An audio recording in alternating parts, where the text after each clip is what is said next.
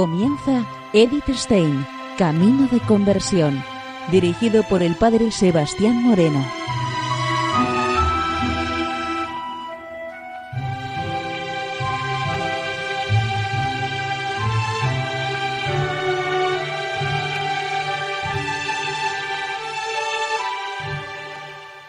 Muy buenos días, nos de Dios. Seguimos conociendo a Edith Stein, Camino de Conversión. En esta emisión de hoy vamos a continuar con el programa anterior, en donde estamos viendo estos escritos de formación cristiana, una maestra en la educación y en la formación, Teresa de Jesús. Nos dice Edith Stein lo siguiente. En el fondo, con las últimas indicaciones, hemos sobrepasado la frontera de lo que se puede llamar educación santidad, perfección y especiales formas de la personalidad que se corresponden con determinadas funciones en el reino de Dios.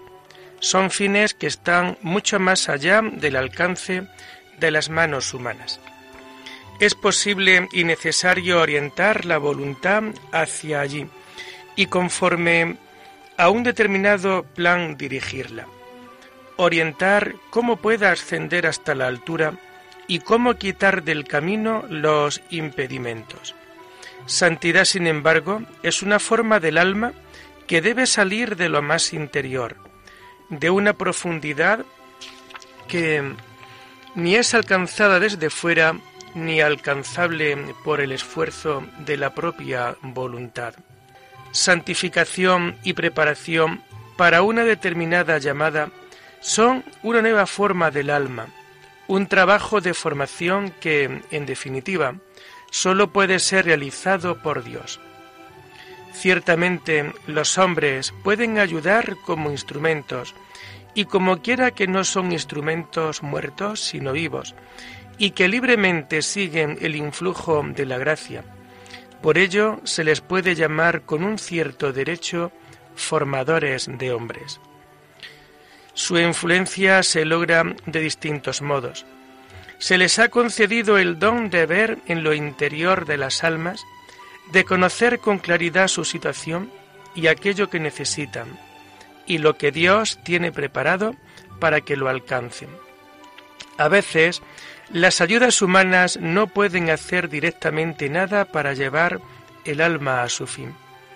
Lo único que pueden hacer es, mediante la fuerza de la oración, pedir la ayuda de la gracia de Dios.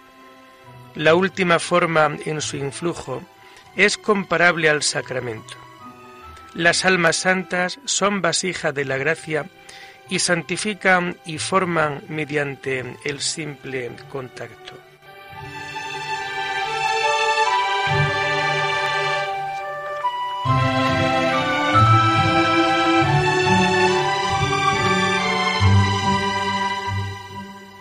Se podrían aducir muchos ejemplos en la Santa Madre de todas estas formas de influencia. Aquí quiero ceñirme a solo dos especiales casos muy significativos. Ciertamente, hay que decir antes de nada que en este terreno no se dan pruebas estrictas. Lo que en un alma sucede y lo que un alma influye en otra son secretos que no se ven con los ojos, pues no salen a la luz del día y tampoco se dejan calcular como hechos naturales con exactitud matemática. Sin embargo, se manifiestan mediante señales, a través de las cuales nosotros creemos entender lo que sucede detrás de ese velo. En principio, la Santa Madre no tenía otra intención que la de fundar un pequeño convento en el que algunas almas adoradoras de Dios pudieran servir al Señor con toda la perfección. Sin embargo, una vez que la reforma había comenzado, fue necesario que en ella se despertase el deseo de extenderla también a la rama masculina de la orden. En ella habían florecido ya el espíritu de la antigua orden, conventos de monjas había por primera vez desde el siglo XV, y desde entonces habían sido fundados bajo la regla mitigada. También la exigencia de la santa hacia una actividad apostólica podría ser cumplida por otra manera si hubiese padres de la Reforma que mediante la predicación y la dirección de las almas pudiesen llevar el espíritu de la orden al pueblo. Finalmente, podían mejor que nadie fijar también la reforma en los conventos de las monjas, pues podía haber confesores y directores de almas de la propia orden, hombres de espíritu que estuviesen impuestos en la vida interior por la propia experiencia y los estudios teológicos. El primer paso hacia la meta deseada fue la autorización del padre Rubeo, general de la orden, para fundar conventos masculinos. Ahora era necesario encontrar los hombres apropiados para ello. La santa le pidió insistentemente a Dios que se los enviara. En el verano de 1567 se encontraba en Medina del Campo para fundar el segundo convento de monjas. Allí estaba también el padre Antonio de Heredia, prior de los carmelitas calzados, que cuando la oyó hablar de sus planes, le pidió que le tomase como el primero de la reforma. Como quiera que él tenía ya 69 años y no estaba acostumbrado a una vida tan dura, ella no creyó que su decisión la hubiese tomado totalmente en serio. Por el contrario, reconoció enseguida el dedo de Dios cuando al poco tiempo fue informada acerca de un joven religioso de la orden, cuya vida santa era admiración de todos. Pidió insistentemente poder conocerle y después de que estaba ya fijada la visita, se pasó toda la noche en oración y pidió al cielo, Señor, necesitamos al Padre Juan. Juan de Yepes, que después se llamó Juan de la Cruz, tenía entonces 25 años. Había entrado en la orden de la Santísima Virgen María del Monte Carmelo como especial protegido y devoto de la Madre de Dios. Sin embargo, no le bastaba el modo mitigado de vida, por lo que pidió y recibió el permiso de los superiores para vivir personalmente según la regla primitiva. No obstante, como tampoco esto le satisfacía, tenía pensado pasarse a la orden de los cartujos. En el primer encuentro con la santa, ésta percibió sus extraordinarias cualidades y quedó cautivada por él. Cuando él le habló de su plan, ella animadamente le contestó, Padre mío, hijo mío, tenga paciencia. Le ruego muy encarecidamente que espere un poco. Precisamente ahora estamos ocupados en hacer una reforma en nuestra propia orden, que ha de satisfacer sus deseos.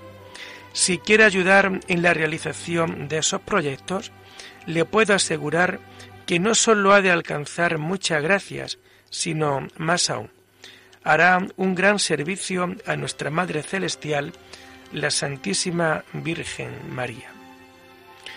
Estas palabras causaron tal impresión en el joven religioso que se declaró dispuesto a comenzar, juntamente con el padre Antonio, la reforma de los conventos de frailes. Una vez que la Santa Madre hubo encontrado una casita para este fin, llevó consigo al padre Juan a la Fundación de Valladolid para instruirle a fondo en nuestra santa regla y nuestras costumbres e introducirle en el auténtico espíritu de la Reforma. Ciertamente, no se ha dicho suficiente que el encuentro con la Santa fue para San Juan de la Cruz de decisiva importancia y que él, en su escuela, se hizo distinto de lo que hasta entonces era. Gusta decirse que nuestro Padre Juan fue un santo de nacimiento. Seguramente, para cuando se encontró con la Santa, ya había alcanzado un alto grado de perfección y vivía en el espíritu más genuino del Carmelo. Para su estricta penitencia, no era suficiente la antigua regla, sino que él iba más allá. Su deseo era olvidarse totalmente de sí mismo y entregarse totalmente a Dios. Entonces, no era para eso para lo que la santa le quería formar. Para un padre de la Reforma se requería algo más. No era un líder por naturaleza como lo era Teresa. Era un ermitaño que buscaba una vida solitaria y oculta. Si ahora observamos cómo después de separarse de la Santa Madre, desde la misérrima casa de Duruelo, la cuna de la Reforma, predicaba a la gente de sus alrededores, como en el primer noviciado de Pastrana formó a los jóvenes novicios según su modelo, cómo dirigió los estudios en el primer colegio de la Orden en Alcalá, cómo estuvo junto a la Santa Madre en el convento de la Encarnación de Ávila, como confesor de las monjas, para renovar el espíritu caído en su antiguo convento. Y si leemos sus cartas en las que se muestra un extraordinario, lucidísimo e inequivocadamente seguro director de almas. Si en sus escritos místicos somos capaces de conocer al gran doctor de la Iglesia, entonces creemos ver una obra maestra realizada por la mano de la Santa Madre, dirigida por el Espíritu Santo. Parece ser que también él descubrió algo de esto cuando antes de su marcha para Duruelo, en la despedida, se arrodilló delante de ella para pedirle su bendición.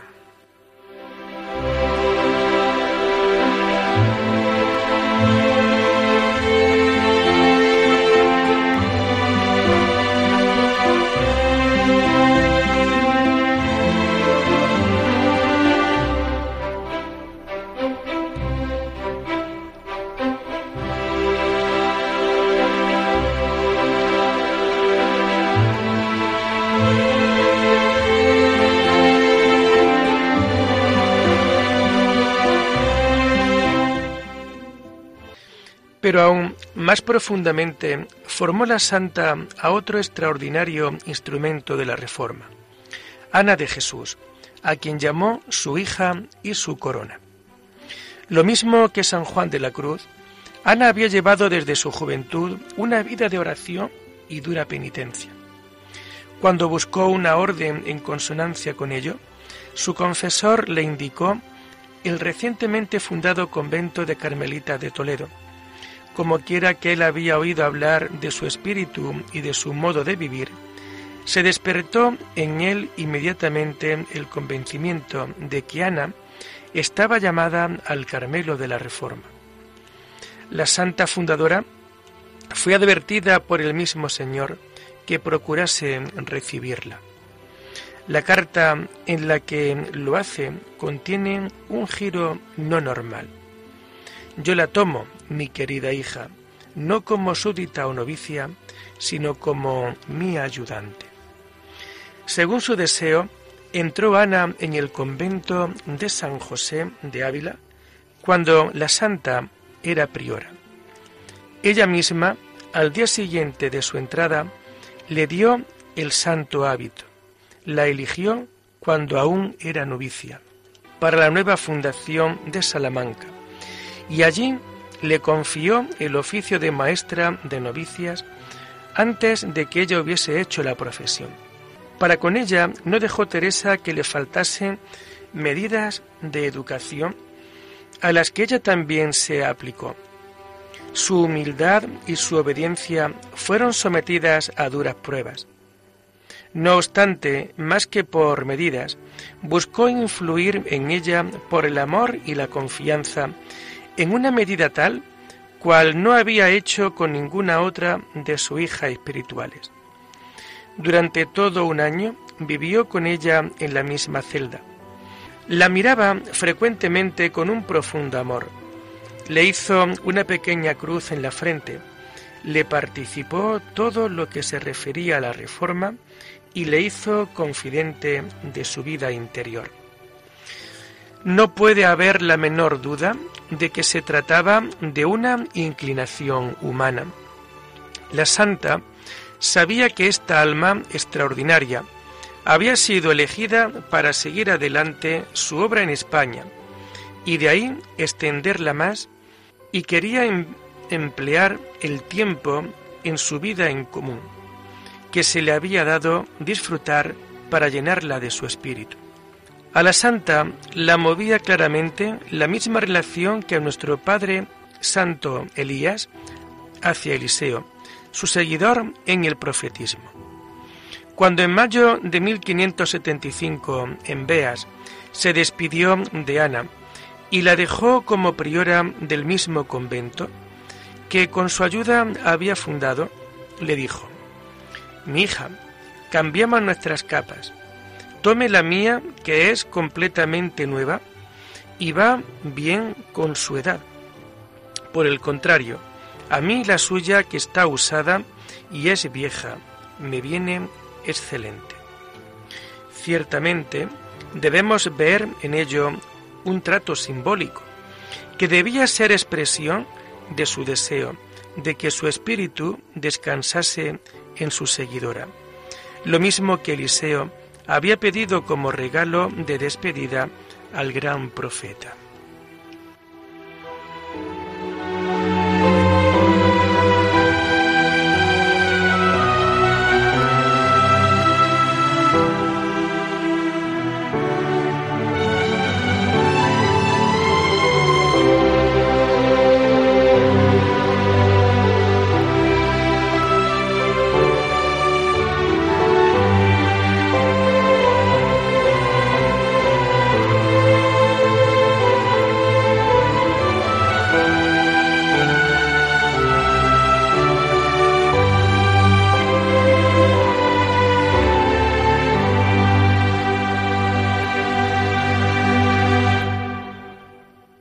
Realmente fue Ana, durante la vida de la santa fundadora, su más fiel y fuerte apoyo en las duras luchas que amenazaban con echar abajo la obra de la Reforma.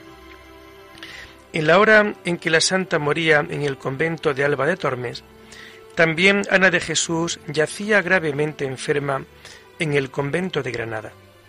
Se le apareció allí la Santa Madre, rodeada de luz celestial, le entregó altas aclaraciones sobre la vida de la orden, le indicó el futuro de la reforma y le prometió estar junto a ella en el cielo.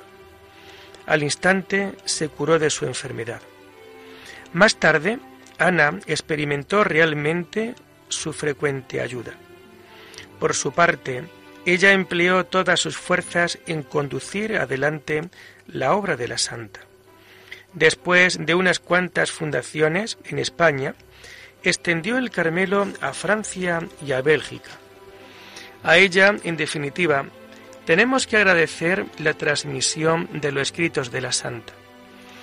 Ella consiguió que la Inquisición la entregase el libro de la vida, cuyo manuscrito, desde hacía doce años, estaba allí para su examen. Ella reunió los demás manuscritos y los entregó a los superiores de la orden para su impresión, de la que se ocupó el agustino Fray Luis de León. Las virtudes de santidad que advirtió en las hijas de la santa la señala este editor de sus obras como inconfundible prueba de la santidad de la misma. Porque por la virtud que en toda resplandece se conoce sin engaño la mucha gracia que puso Dios en la que hizo para madre de este nuevo milagro, que por tal debe ser tenido, lo que en ellas Dios ahora hace y por ellas, que si es milagro lo que aviene fuera de lo que por orden natural acontece, hay en este hecho tantas cosas extraordinarias y nuevas, que llamarle milagro es poco, porque es un ayuntamiento de muchos milagros. El maravilloso trabajo de formación de nuestra Santa Madre no ha terminado con su muerte. Su influjo llega más allá de la frontera de su pueblo y de su orden. Tampoco permanece encerrado en la Iglesia, sino que influye también en los que están fuera. La fuerza de su lenguaje la veracidad y naturalidad de su estilo abren a los corazones y los introducen en la vida divina. El número de aquellos que le deben y agradecen el camino hacia la luz se conocerá en el día final.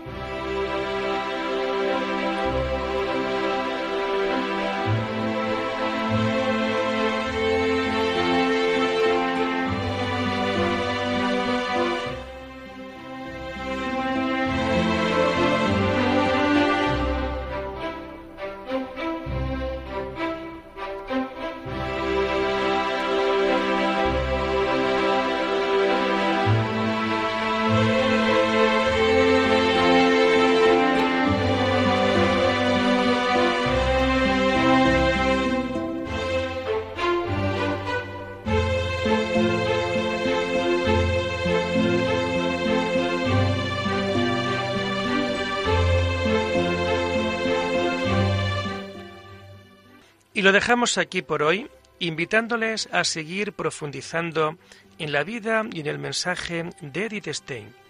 Hasta la próxima semana. Muy buenos días en el Señor.